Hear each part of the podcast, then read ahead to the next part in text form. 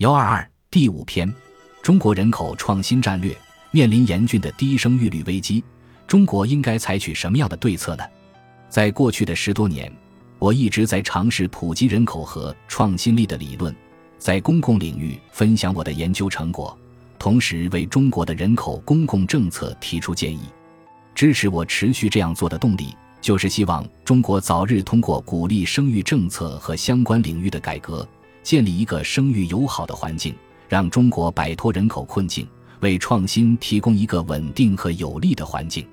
这是一个高难度的公共政策设计问题，不仅仅是在财政上如何补贴家庭，也包括很有必要的教育、房地产和对外开放方面政策的改革。总的人口创新战略就是通过财税补贴来帮助家庭降低养育成本，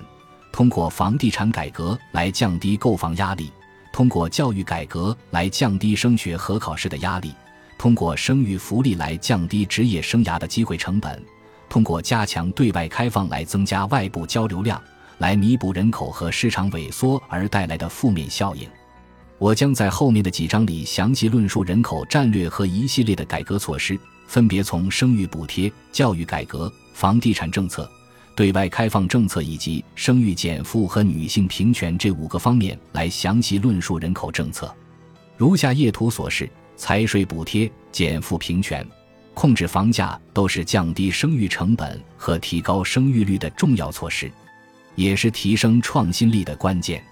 对外开放政策主要作用于人口流动性和移民，也有助于促进创新。